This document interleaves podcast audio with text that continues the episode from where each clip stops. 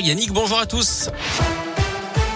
On commence par vos conditions de circulation dans la région. C'est compliqué autour de Saint-Etienne sur la 72 pour rejoindre la nationale 88 en direction du Puy-en-Velay sur 2 à 3 km du monde également différentes entrées de Lyon actuellement. À la une, la reprise de l'offensive russe en Ukraine, le centre de Kharkiv, la deuxième ville du pays a été bombardée ce matin après les premiers pour parler hier. Un convoi militaire russe de 60 km de long a également été aperçu en direction de Kiev. Ce matin, la France hausse le ton. Nous allons provoquer l'effondrement de l'économie russe, promet Bruno Le Maire. Le peuple russe en paiera aussi les conséquences dit le ministre de l'économie. Un autre train de sanctions est en cours d'examen alors qu'on en est au sixième jour de guerre. Ce qui change ce mardi 1er mars, les cantines, les restos et les restaurants d'entreprise doivent désormais indiquer l'origine de toutes les viandes, plus seulement du bœuf. Le contrat engagement jeune entre en vigueur ce mardi. Il concerne les jeunes âgés de 16 à 25 ans sans formation ni emploi. Le plafond des tickets resto à 38 euros est lui prolongé jusqu'au 30 juin. Le prix des paquets de cigarettes augmente 10% de plus pour certaines marques. Ils ont tenté, ils ont échoué. Deux frères armés ont braqué jeudi dernier une station-service à Lorme, près de Saint-Chamond, dans la Loire. En vain, puisqu'ils sont repartis les mains vides. D'après le progrès, ils ont été interpellés quelques minutes plus tard, alors qu'ils s'étaient réfugiés dans leur appartement. Sur place, les policiers ont retrouvé plusieurs armes, dont des répliques de Kalachnikov. Les suspects ont été présentés au parquet samedi matin. L'un a été placé sous contrôle judiciaire, le second incarcéré dans l'attente du jugement qui doit avoir lieu demain. Ils seront poursuivis pour tentative de vol à main armée, de tentative de violence volontaire en réunion.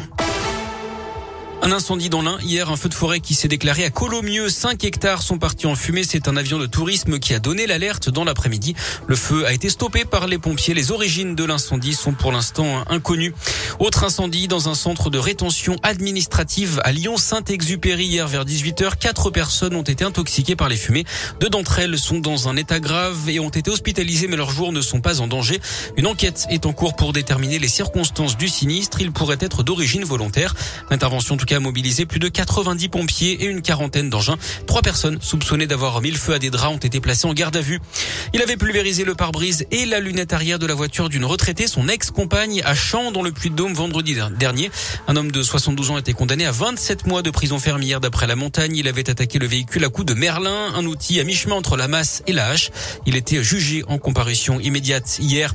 Et puis plus de 200 dossiers non résolus en France. Ces fameux cold case, c'est aujourd'hui qu'est officiellement lancé le pôle judiciaire national dédié uniquement à ces affaires. Une lueur d'espoir donc pour les familles concernées.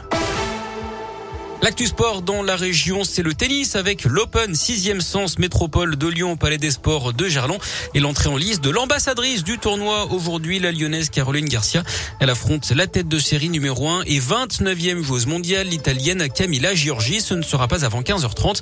On suivra également les performances de Christina Mladenovic et d'Océane Dodin côté français. Merci beaucoup.